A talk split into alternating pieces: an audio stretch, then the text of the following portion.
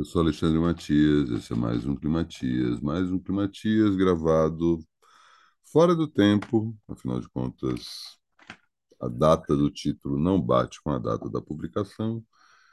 Cheguei em casa agora, resolvi. Ah, às vezes eu tenho, tenho aqui um, alguns Climatias que eu gravo caminhando por São Paulo para deixar na agulha, assim, vai que eu chego um dia e não estou com um pinco de disposição de gravar um programa, já tenho pelo menos um, um programa no jeito. Mas, às vezes, tem todo o ritual de chegar em casa, comer uma coisinha, um banho, quer dizer, tomar um banho, depois comer uma coisinha.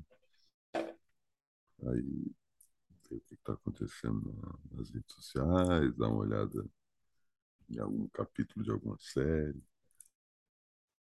É. E aí, ah, vou lá gravar um Climatias, falar em voz alta algumas coisas que eu estou pensando. E vem me sendo martelado aqui essa questão desse, aspas, aspas, fim da pandemia, né? Esse momento pós-pandêmico que a gente está atravessando e como isso, de alguma forma, se relaciona, claro, com as próximas eleições que estão vindo aí. E aí eu acho que tem uma questão que já é fato hoje em dia, que as pessoas estão voltando para a normalidade, mesmo com máscara, mesmo sem máscara, né? Retomando aí suas atividades, seus trabalhos, tentando aí é, voltar a uma sensação de normalidade, né? Não só em relação a dia a dia, mas de, de, de trabalho mesmo, né? A questão menos individual e menos pessoal e mais social e mais econômica, né? Trabalhista também todo mundo aí se virando para pagar as contas, as contas aumentando cada vez mais. E fica essa sensação de que parece que a vida está voltando ao normal, né? A gente sempre está ali, né? Sempre aparece alguém de máscara no horizonte, ou as notícias sobre a pandemia também continuam aparecendo, né? Agora tem esse papo de varíola do macaco, e a gente está vivendo a vida como se tudo estivesse normal, as pessoas esquecendo aí que tem que tomar a quarta dose da vacina sendo avisadas meio que em cima da hora, assim, meio que sem saber, assim, os amigos avisando, ouvindo os amigos se vacinando, falando, nossa, é, tem essa mudança aí do Instagram aí também, que tem tudo a ver com isso, depois eu falo mais disso. Essa desconexão com as nossas redes pessoais para nos conectarmos com redes impessoais, né? Veículos e, e às vezes até pessoas, mas que a gente não tem um contato direto. E aí a gente vive essa realidade paralela que, falando sobre o fim da pandemia, causa a impressão de que a pandemia não aconteceu. É como se a gente estivesse vivendo a vida como se nada disso tivesse acontecido. É, é claro que parte do processo de luto passa pela negação.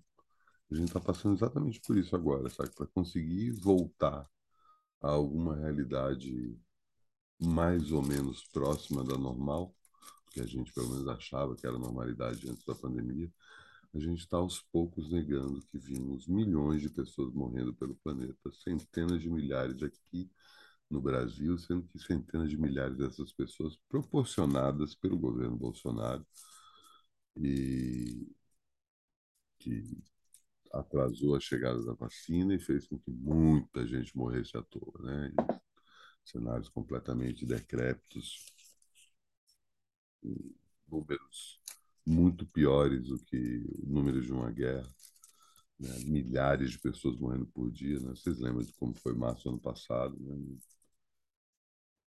Não dá para esquecer e a gente está esquecendo, é, essa é a questão e colocando isso num contexto de eleições, né, faz parecer com que o auxílio emergencial ou qualquer outra ou diminuição do preço dos combustíveis acabe apaziguando o impacto que a destruição do poder aquisitivo tem, tem acontecido aí nos últimos quatro anos, né, porque afinal de contas era Bolsonaro, apesar de começar propriamente com a eleição do dito cujo, ela começa mesmo com o governo do Michel Temer.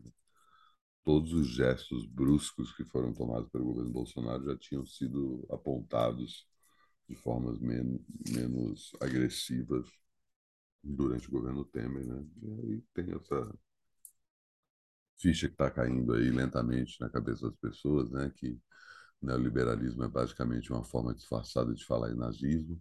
O que a gente está vivendo no país hoje é um nazismo, né? Ah, não, mas nazismo é o cara do Hitler. Cara, para com esse papo, cara, de ficar falando. Outro dia, quem foi que me falou isso? Ah, não, que o fascismo é só da região de faixa da Itália. Eu falei, pô, o que, que é isso? Terroir?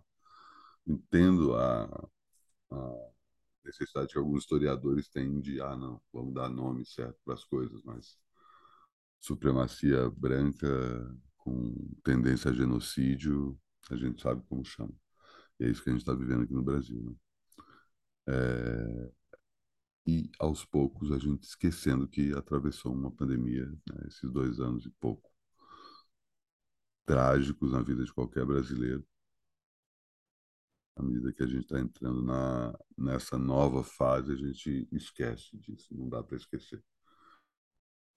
E o pior não é isso, o pior é a sensação de que daqui a uns 20 anos vai ter gente dizendo que esses números foram aumentados, que a mídia alarmista da época distorceu os números, que está longe da realidade. Isso não só aqui no Brasil, isso vai acontecer no mundo todo. Né?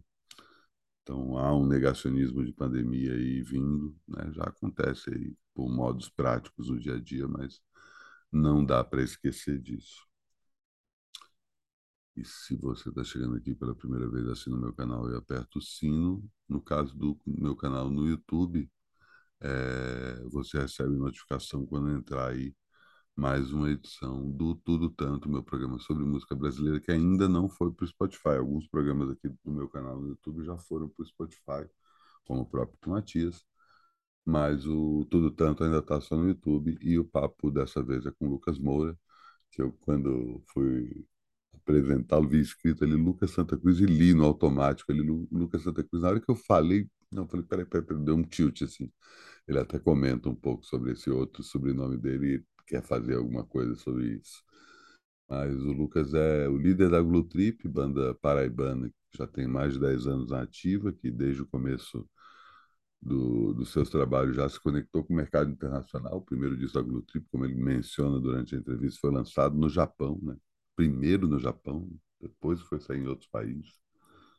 E a gente retoma aí a trajetória da Blue Trip logo depois do lançamento do Fiat Night, o disco mais eletrônico, quando ele começou a botar em prática um questionamento que muita gente, inclusive eu, ele até me cita nesse sentido, do fato da banda só compor em inglês, né? E aí ele começa a compor em português, e muda um pouco o modus operandi, chamando músicos para compor com ele, diferente do que ele fazia, né? Os discos anteriores, ele compunha e gravava tudo sozinho, e depois chamava músicos para traduzir as suas gravações para o palco. Dessa vez ele resolveu inverter o processo, inclusive chamando um produtor para trabalhar com eles. Dessa vez, quem produziu, ao contrário dos discos anteriores, foi o próprio Lucas, é, foi o Zé Nigro, Zé eu já entrevistei aqui no meu canal também, e a gente fala sobre todo esse processo, um disco que tem um monte de participação especial, tem o Felipe do Mombojó, tem a Ima, tem o Otto, tem o Arthur Verocai, tem uma música que chama Marcos Vale, um disco chamado Nada Tropical,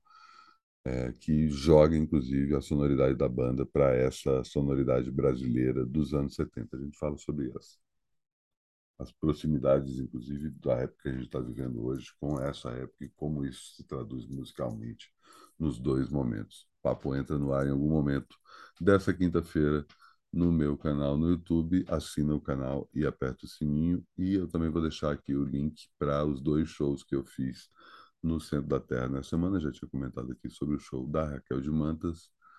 E agora falo o show que o Bruno Bruni prometeu que ia fazer com nove músicos no palco, tocando a trilha sonora do Mario Bros do Super Mario 64 e do Mario Kart foi inacreditável.